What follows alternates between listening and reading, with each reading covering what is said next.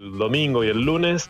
Y ayer, bueno, frío, lluvia, hoy heló, bueno, pero el fin de semana empieza a subir la temperatura, me parece, para la semana que viene. Es el dato positivo, semana que viene también tenemos ya 23, 24, hasta te diría hay un día que puede llegar a 27, semana que viene.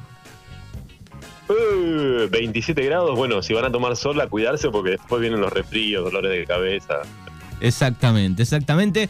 Y como todos los viernes tenemos este momento donde repasamos las noticias más importantes, las más comentadas, las más leídas de Darregueira Noticias. Sí, Manu, la verdad que eh, lo primero no estaba dentro del ranking, pero sí quiero. Eh, me encantó lo que hicieron con, la música de los enanitos, con Marciano Cantero. Y yo me acuerdo que cuando era chico me habían grabado el cassette, en los cassettes, de, obviamente, esos de que se usaban para grabarlos. Los TDK.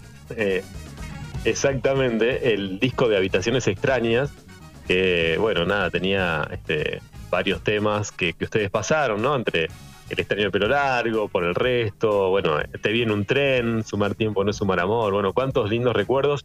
Y me acuerdo cuando este, los enanitos llegaron a, a creo que fue en el año 94 porque se promocionaba, me acuerdo en la radio, Lamento Boliviano. Un disco que creo que lo pasábamos mínimo ese CD, lo pasábamos unas 10 veces por día más o menos, pero era tremendo, sí, sí. Pero bueno, no, eh, más allá de eso, qué, qué lástima, ¿no? Qué pérdida para el rock nacional lo de Marciano Cantero, así que me, encantó, los estuve escuchando a todo volumen. Muy bien, un mínimo homenaje a el líder de los Enanitos Verdes. Exactamente. Bueno, ahora sí nos metemos en las cinco noticias eh, más trascendentales de la semana, que algunas tienen algunas horas nada más, pues como lo de, este, lo de Enanitos, pero también lo de la reina que vamos a estar hablando. Una noticia que está en el puesto número 5, Manuel, tiene que ver con el atentado a CFK, eh, a Cristina Fernández de Kirchner. Y en la semana se podía ver a varios políticos, eh, em, diputados, que realmente triste, ¿no? Porque son elegidos por el voto popular, por el voto del pueblo, publicando una foto donde aparecía un militante, o, o alguien, no sé si militante, pero alguien cercano a Cristina Kirchner en una foto del año 2016. ¿Qué decían eh, la gente que incentiva al odio? Que bueno, era el que le apuntó a Cristina, que le gatilló.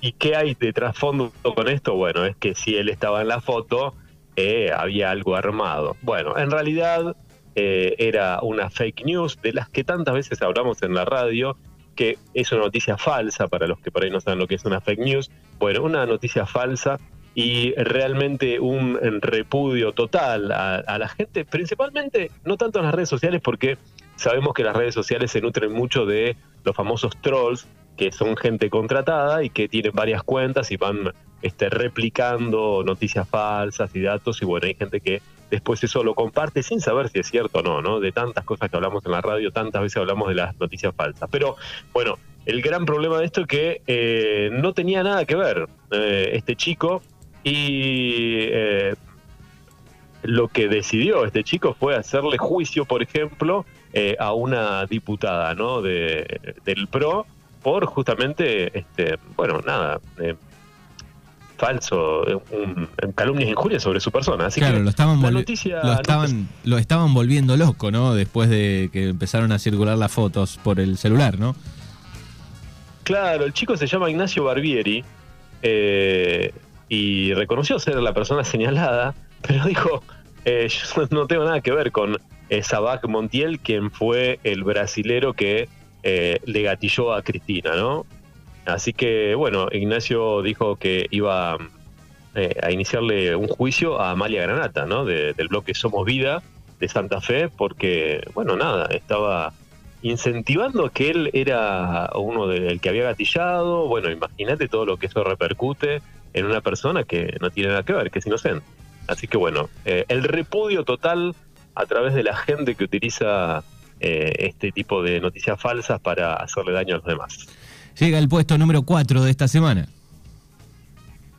Y el puesto número 4 tiene que ver con la muerte, sí, con la muerte de la reina, ¿no? Eh, una de las cosas que pasó es que, bueno, murió la reina de Inglaterra en el día de ayer y em, uno de los temas que se pudo ver en las redes sociales, Manu, es eh, un repudio también porque eh, los em, excombatientes ¿no? de, Malvinas, eh, uno escribió, dijo, me importa un carajo que esta pirata haya fallecido, junto a la Thatcher firmaron la orden para hundir el crucero Belgrano, ustedes los medios solo los 2 de abril se acuerdan de Malvinas, en cambio nosotros los veteranos de Malvinas recordamos y lo sufrimos todos los días. Dejen de joder con sus programas pedorros, con esto eh, con esta mujer, estamos en el siglo XXI y todavía hay monarquías piratas.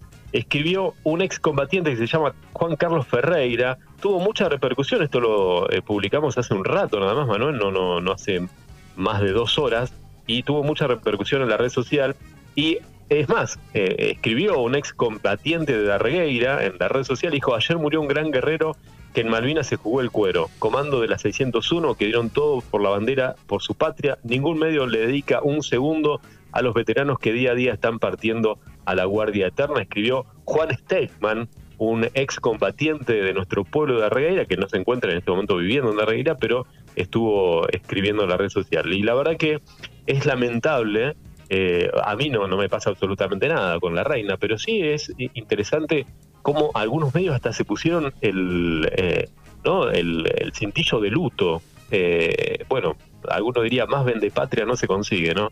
Realmente increíble que esto pase en esta época. La verdad que es difícil de entender cómo las redes sociales se vuelcan a, a todo este tema, ¿no? De, de como que tan ascendente la muerte de la reina, ¿no? Más allá de que es un capítulo aparte de la historia que en la Argentina se le dé tanta importancia. Pero bueno, ¿qué va a ser? Ahí está esa noticia número 4, Manuel. El puesto número 3 de esta semana. El puesto número 3 tiene que ver con una noticia local. Eh, hemos hablado mucho de esto. Es más, hace algunos días estuvimos hablando con vos por el tema de la Previde, cuando se había prohibido el ingreso de visitantes. Bueno, después se levantó la medida. Una de las medidas que se habla fuerte a futuro es que bueno, no van a ingresar autos a las canchas. Es algo que ya es tradicional de, muchos años, pero hoy por hoy con el tema de seguridad, la verdad que ingrese un auto eh, sin ningún tipo de control a una cancha de fútbol realmente es una bomba de tiempo, ¿no? Es muy peligroso porque cómo controlas un auto, ¿no? O sea, alguien entra con un auto, puede tener cualquier objeto contundente para utilizarlo en contra de alguien. Bueno, se está analizando esa medida a no va a ser este año, ni creo que sea el año que viene, pero seguramente para el otro año, para el 24, eh, lo más probable es que ya no se permita ingresar con autos eh, a las canchas de fútbol, por lo menos en nuestra localidad y en las localidades de la zona.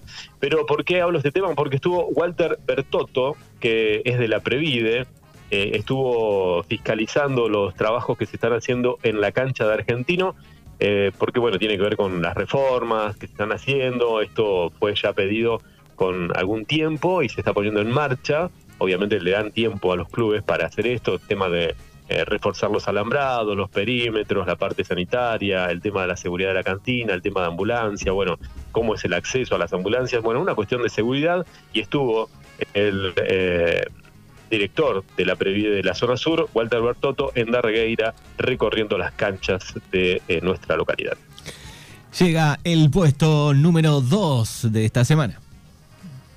Y el puesto número 2 es para un gran amigo nuestro, Manu. Eh, es más, estuve hablando con él cuando fue, me parece que fue el sábado de la tarde. Charlé un rato, caminamos un poco ahí, justo nos encontramos en el centro del pueblo. Y estoy hablando del señor, del gran señor Celestino, ¿eh? Que es uno de los hermanos maristas del Colegio de Regueira. Una noticia que nosotros publicamos y estuvo casi 100 mm, likes, o sea, 100 me gustas, varios comentarios, casi una veintena de, comentarios. ¿Por qué? Porque eh, le dedicaban desde, la, eh, San, José Obrero eh, un feliz día a los hermanos maristas, a José, a Celestino, nuestro amigo, y Antonio, que obviamente dedican su vida a la comunidad educativa de Darregueira y al Colegio Marista. Y nosotros le mandamos un gran abrazo a nuestro amigo Celestino, que estuvo el otro día unos días ahí en Darregueira, porque estaba de viaje, había estado por España visitando a su familia. Y bueno, en estos días eh, va a andar acá por Buenos Aires, que tiene que hacer unos trámites también. Así que me contaba que estaba muy bien y muy contento con todo lo que está haciendo en, el agrotécnico. Así bueno, le mandamos un abrazo y saludos, saludos. para los hermanos maristas, Manuel. Saludos, saludos para Celestino y todo el equipo. Muy bien, puesto número uno de esta semana. Y el puesto número uno, Manuel, tiene que ver con algo que sigue pasando lamentablemente, pero esto marcó un antes y un después en la historia de los femicidios en Argentina. Porque se cumplió hace un día 32 eh, años, el 8 de septiembre, eh, del femicidio de María Soledad. María Soledad Morales tenía 17 años, para los que no saben la historia, estudiaba en un colegio religioso de Catamarca y el 8 de septiembre del año 90 la secuestraron. A los dos días la encontraron muerta en un basural a 7 kilómetros de la ciudad. María había sido drogada, violada, asesinada y arrojada a un descampado. Una brutalidad total. En los 90 nosotros eh, no salíamos de, del asombro, de la brutalidad que habían hecho con el cuerpo de esta chica, de una chica de 17 años, realmente eh, fue tremendo. Si bien en aquel momento no se hablaba de este término, lo que sucedió con María fue un femicidio y también, obviamente, fue trata porque la secuestraron. La secuestraron. Fueron varios hombres, eh, hijos del poder, la raptaron, la drogaron la violaron en grupo. La investigación fue adulterada, el poder de turno estaba involucrado y desde los medios hegemónicos se distrajeron con la, eh, obviamente, la atención. Las famosas marchas del silencio que se realizaban todos los jueves frente a la Casa de Gobierno de Catamarca. Fue una historia brutal. Eh, eh, por aquel entonces, los que fueron condenados fueron Guillermo Luque, hijo del entonces diputado nacional Ángel Luque, y Luis Tula, exnovio de María Soledad, a 21 años y 9 años de prisión por violación seguida de muerte agravada por el uso de estupefacientes. La verdad que fue eh, brutal. Eh, también fueron señalados como sospechosos del crimen Pablo y Diego Jalil, sobrinos del intendente José Jalil, y Miguel Ángel Ferreira, hijo del jefe de policía provincial, aunque no fueron condenados por la justicia. Bueno, ¿por qué hablamos de esto? Porque es un hecho eh, histórico y tiene que ver con un femicidio, con trata, pero que sigue pasando y cuántas veces vemos que los hijos del poder quedan ¿no? fuera de la, de la justicia cuando se produce semejante aberración, ¿no? De secuestrar a una persona, drogarla, violarla en manada y este, mutilarla y tirarla a un lado. ¿no? Es realmente brutal lo que pasó y esa noticia es la que marcó la semana como puesto número uno, Manuel. Muy bien, bueno, ahí está, obviamente, el tema de la semana y cada vez que, hay una efeméride relacionada al tema, digo, bueno, se abren heridas, se recuerda el caso, eh, es terrible, ¿no? Es terrible, Manuel, es terrible porque eh, nosotros eh, vemos que no muy lejos de, nuestro distrito también eh, se sospechan de ciertos casos a nivel nacional, ¿no? los que está la gente humilde que por ahí no, tiene acceso a la justicia y los que están en el poder, los hijos de, siempre quedan fuera del sistema judicial y bueno, y estas cosas, ¿no? Que como la otra vez hablábamos del chineo, que esta famosa casa de, de nenas o de mujeres en el norte argentino de, la gente del poder que dice, bueno, vamos a salir a, chinear, que significa salir a cazar o a secuestrar pibas de entre 10 y 15 años y las violan en manadas y bueno, si sobreviven, bien, y si no, si las matan, las tiran a algún lado y nadie reclama, ¿no? Fue un, reclamo que también se hizo a nivel internacional hace no muy pocos años eh, a través de la comunidad eh, aborigen de, del norte de la Argentina y que todavía sigue pasando, es increíble, ¿no? Que